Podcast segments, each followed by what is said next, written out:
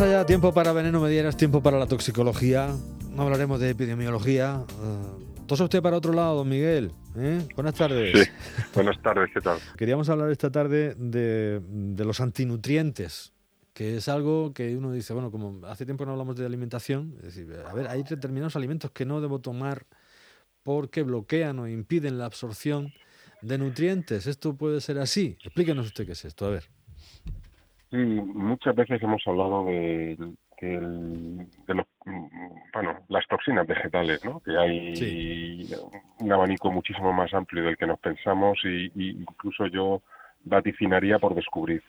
Y dentro de esta sustancia, bueno, que también aborda su estudio la toxicología, porque, bueno, no dejan de ser sustancias que tienen un efecto pernicioso según la dosis. En este caso lo que hacen es inhibir eh, sustancias necesarias para el organismo, como bien dices, nutrientes, de ahí que se llame antinutrientes, ¿no?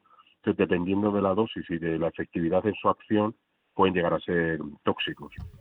Y, bueno, pues eh, un ejemplo, como digo, en los vegetales son estos antinutrientes que están, están en productos que tomamos todos los días. Entonces, bueno, no hay que alarmarse, pero sí es conveniente porque lo que hace conocer estas sustancias es admirar más a nuestras madres y abuelas, ¿no? Lo digo porque, bueno, clásicamente, por lo menos en nuestra sociedad, son las que se han encargado antiguamente de, pues, de la alimentación y han, eh, todos hemos visto prácticas que nos resultaban curiosas, como poner en remojo, ¿no? Legumbres, garbanzos, etcétera.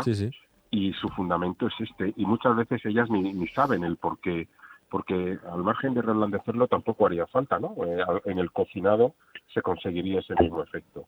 Pero el dejarlos en agua la noche anterior lo que está haciendo es un saber popular que se va transmitiendo de generación en generación y sobre todo en países mediterráneos viene por el consumo de todas de todos estos eh, de estas legumbres y cereales y demás y lo que hace es inactivar estas toxinas vegetales que son antinutrientes con lo cual bueno es algo muy llamativo que a mí siempre me encanta explicar por eso, porque porque si lo preguntas, eh, eh, más sabes que con esto estás inactivando la lectina o la o el polifenol o pues no, hijo, sé que hay que hacerlo, pero no. Y lo que están haciendo es inactivar esos antinutrientes que lo que hacen, lo que harían, si no se hiciese ese remojo, pues sería hacer mucho más difícil la digestibilidad, digestiones más pesadas eh, y menos eficientes. Es decir, el alimento que tomamos no lo no, no sería tan nutritivo porque no absorberíamos pues el zinc, el calcio, el hierro eh, y determinadas eh, proteínas, por ejemplo, de, ese alimento. Pues fíjate que muchas veces se hace esto como una cuestión de para, yo lo he oído decir, se ponen para ablandar un poquito, ¿no? La legumbre, que no es que mm. se ablande, pero eh, mm. está muy bien, se tiene, tiene su aquel. los taninos, por ejemplo, los polifenoles que encontramos en vino, café, té, en este tipo de bebidas también actúan de esta manera, ¿no? Sí, sí, son principalmente son quelantes, ¿no? Nosotros los quelantes eh, en estas tertulias eh, ya históricas hemos, hablado de eh, ellos, hemos hablado como tratamiento específico para la intoxicación por metales pesados. Pues bueno, ocurre lo mismo como mecanismo de acción. Esto lo que hace es secuestrar metales pesados, pero claro, no, no pesados, no, sustancias inorgánicas, pero que son beneficiosas, como son el hierro y el zinc. Entonces, ¿qué ocurre? Estas sustancias, estos polifenoles, son quelantes, secuestran al hierro y al zinc y por lo tanto no permiten que se absorba. Entonces, estos polifenoles eh, eh, combinados con la dieta, aquello que estemos tomando nos va, a nos va a disminuir esa absorción de hierro, zinc. No es llamativo, ¿no? Depende. Si hacemos una dieta normal suele ser equilibrada y no suele haber problema. Pero claro, determinadas dietas que últimamente pues está de moda, la dieta de yo qué sé, de la coliflor, o bueno, eh, o soy vegano estricto, pues, este tipo de desbalances nutricionales sí que pueden hacer que aumenten proporcionalmente la pues eso la proporción de ciertos alimentos y que ya podemos podamos empezar a tener un problema con este tipo no estoy hablando ahora de los polifenoles como de los taninos como de los de los siguientes que hablemos no pero vamos normalmente con un equilibrio esto esta absorción no suele traer problemas bueno en el caso del hierro pues una mujer, eh, eh, en el caso pues, con el déficit de hierro que tiene por la menstruación y demás, bueno, podría agravar un poco. Pero ya digo que en general, con el uso normal y las costumbres estas que digo de remojo, incluso el cocinado de los alimentos, muchas de estas sustancias con a determinadas temperaturas se inactivan. Con lo cual eso también nos protege. Sí, porque creo que la clara de huevo también lo hace, pero la mayoría de las veces queda desactivada cuando se cuece, o sea que, que tampoco tenemos especial problema claro, ahí, ¿no? Claro, en efecto. Eh, en el caso de la clara de huevo, eh, si no me equivoco, es la, la avidina. Sí. Y, y, ahí, como bien dices, eh, pero claro, es lo que decía. Eh, mm, normalmente hubo pues con, un huevo pues lo fríes o lo cueces y, te salvas no pero claro ahora temas de gimnasios una mayor una mayor cantidad de proteína para tener la mayor masa muscular claras de huevo cruda que es algo que no sería usual pero hay gente que lo hace le toma 10 claras de huevo pues puede tener ya un problema serio. Entonces por eso digo que muchas veces el sentido común pues si pasa a ser el menos común de los sentidos puede crearnos un problema donde de manera normal no debería haber un problema. Me refiero que con lo que estamos hablando de antinutrientes, ya digo, con una dieta balanceada, eh, cocinando los alimentos o con el remojo de las legumbres solemos estar más que protegidos. Eso ocurre con las saponinas que encontramos en cereales y legumbres, haciendo ese, ese tratamiento del remojo, el, glucosinolato que tengo por aquí también, eh, que lo encontramos en coliflor, brócoli, brócoli coles de Bruselas, pues eh, estamos en, en, las mismas, pero tampoco es una absorción peligrosa y las ventajas de comer este tipo de, de, alimento vegetal pues a veces son superiores a las desventajas, ¿no? Claro, aquí, aquí hay algunos que tienen alguna eh, particularidad. Aquellos que inhiben el hierro, pues hay que tener un especial cuidado, por ejemplo, pues en, en, en, las mujeres, ¿no? Que ya de por sí tienen una tendencia a la anemia ferropénica por falta de hierro por el tema de la menstruación. Mm. Pero, por ejemplo, aquí los glucosinolatos son importantes eh, porque inhiben el yodo. Entonces, si alguien tiene hipotiroidismo, sí que tiene que vigilar este tipo de productos. Entonces, eh, pero vamos, muy probablemente el médico le advertirá pues que, que el brócoli, la clorifor, eh, el, repollo, el nabo, pues que tiene que tomarlo con moderación. Pero, pero ya digo, es un caso concreto, pues gente que tenga hipotiroidismo, pero claro, eso para el que lo tenga, pero el que no lo tenga, si está siguiendo, imagínate la dieta de la coliflor, que es tomar cinco días a la semana coliflor, no sé, pues al final puede tener un problema de absorción de yodo.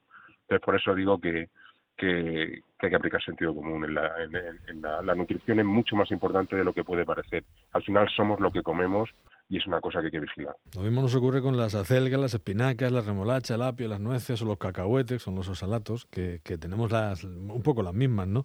Eh, depende de la que tomes y depende de, también lo que busques y las necesidades de lo que te aporte también ese tipo de, de, medicamento, perdón, de, de, alimento, perdón, de, alimento. Eh, no, no, necesario, ¿no? Eh, ¿no? ¿no? es un argumento, dicen el de los antinutrientes, para eliminar este tipo de de, alimentos de una dieta que son que es muy saludable en cualquier caso, igual que las legumbres o los frutos secos, ¿no?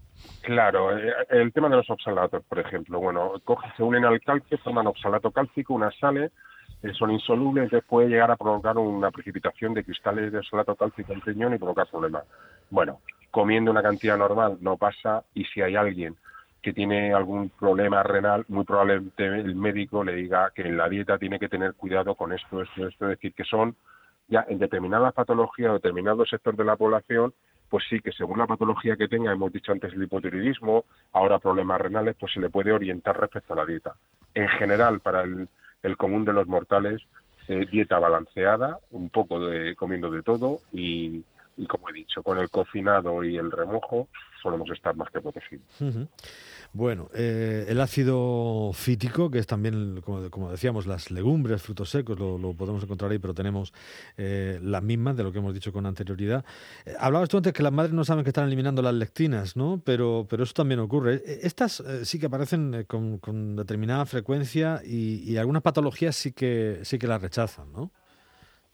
Sí, lo de las lectinas es curioso porque, bueno, al final podemos pensar, bueno, ¿y esto la naturaleza, hemos dicho que el, que el sintetizar una toxina o un compuesto de estos son estructuras moleculares suelen ser complejas y hay un esfuerzo, digamos, evolutivo que tiene que estar justificado de alguna manera. Y, y, esto también tiene su justificación. ¿Por qué existen estos antinutrientes? Bueno, la planta, como ser vivo que es, se defiende. Por eso esto suele estar más, pues eso, en semillas, en brotes verdes, porque es, digamos, el nuevo ser, ¿no? Que lo tienden, tienden a protegerlo pues para que, por ejemplo, otros animales, herbívoros y demás, no se coman esos brotes y se permita la reproducción de esa planta. Entonces, ¿qué es lo que hacen? Meter estos antinutrientes. Algo que cuando el animal lo tome le dificulte la digestión y que tenga, digamos, por decirlo de una manera un poco banal, un mal recuerdo. Y que eso quede ¿no? en, en el, digamos, en la memoria genética para que rechacen esos brotes verdes, rechacen ese tipo de alimentos, es una manera de protegerse. Otras veces también tienen un sabor amargo y ese sabor también protege pues para que los animales, en este caso herbívoros, rechacen ese alimento y eso ayuda a su supervivencia. Es decir, que, que esto existe y existe por algo. Hay unos inhibidores de proteínas eh, con eh, alimentos de origen animal, huevo, leche o vegetal, como es la patata el cacahuete, las legumbres, como, bueno, un poco eh, también en general eh, lo que hemos dicho, no aporta nada nuevo. Y eh, tenemos la solanina, para terminar, que no solo existen componentes que bloquean los nutrientes, como hemos dicho, son antinutrientes, sino que también hay sustancias que son directamente tóxicas. Esto sería quizá lo único que habría que matizar, ¿no? Sí, la solanina, por una sustancia neurotóxica presente en la patata, lo podemos tener en, en casa, ¿no? Pero hay varias cosas que nos protegen. Lo primero, solo están en la corteza y hoy por hoy, salvo que surja una nueva moda, solemos pelar las patatas. Entonces, eso nos protege. Los brotes verdes también suelen ser esas, esas patatas que tenemos ahí abandonadas, no la despensa y que a lo mejor ha habido humedad y demás y que de repente empieza a tener esas inflorescencias, esos brotes verdes, esas es mejor tirarlas porque aumenta mucho la concentración de solanina. En cualquier caso, como esos brotes los vamos a cortar como vamos a pelarla y normalmente las patatas pues las hacemos fritas o las hacemos asadas, esa temperatura va a destruir la solanina. Entonces, en general estamos protegidos, pero yo qué sé, si un niño en su travesura eh, o, ganas de exploración se coge una con brotes verdes y empieza a comerse la cruda, lo cual yo creo que más de un poco no lo aguantaría, pero por, por, por rechazo, ¿no? Pero si lo hiciese, pues podríamos tener un problema. Entonces, en general, hay que conservarla pues en una zona eh, seca, no con humedad, sin que le dé la luz solar y pero vamos, ya ya digo que normalmente con el, al pelarla y el propio cocinado nos protege esta solanina. Además, la dosis que habría que tomar, la cantidad de patata para que para que la solanina nos, nos hiciese un efecto, pues sería como tomar en torno a 100 patatas por día, ¿no? Entonces, bueno, yo creo que estamos bastante protegidos. Es más un problema en la alimentación animal. En animales que sí que lo pueden tomar esa patata, por ejemplo, a caballos, ¿no? Se les suele dar así y, puede haber brotes verdes, ahí sí que puede dar problemas de intoxicación. Bueno, pues eh, lo vamos a dejar aquí porque queríamos haceros un, completo luego con, los plaguicidas también para seguir metiendo miedo con la alimentación, pero lo vamos a dejar para la semana que viene. Eh, que esto que hemos visto ya veis que no, no, encierra problema, una vez aclarado todo, pero que un tercio de los plaguicidas que se venden en todo el mundo sean altamente peligrosos. Hemos hablado de Monsanto y del glifosato en más de una ocasión, pero no es lo único, ni muchísimo menos. Hay por todas partes, los ecologistas advierten de su uso y, sobre todo llaman la atención su no prohibición. Y estamos ante multinacionales que lo siguen eh, fabricando y fundamentalmente pues eh, se está tratando con ellos alimentos que luego ingerimos y es que uno no puede estar ya a salvo de nada ni en su casa. Pero bueno, hablaremos luego, pondremos los puntos sobre las IES, que es lo que siempre intentamos hacer con el profesor Motas, es que nos explique esto, hasta qué punto y hasta qué punto no estamos seguros con la cuestión. Hablamos de plaguicidas, de estos plaguicidas que tenemos previstos para la próxima semana. Profesor, muchas gracias. Perfecto, gracias a vosotros. Venga, don Miguel Motacumán, al que dejamos hoy con música, como siempre, Howling Wolf, que eh, dice, aullando por mi chica, Howling for my baby, sé que es tu preferido, aquí el, el colega. Así canta y así suena. Gracias, Miguel, hasta la próxima, chao. Gracias a vosotros, hasta luego.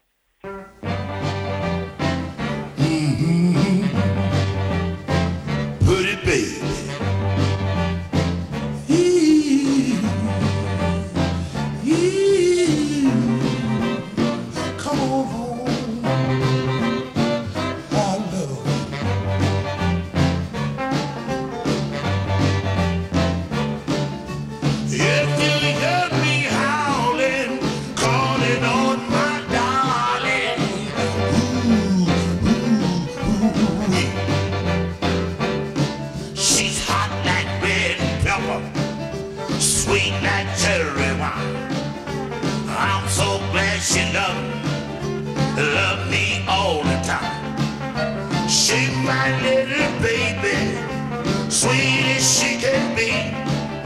All this love she got, it belongs to me. If you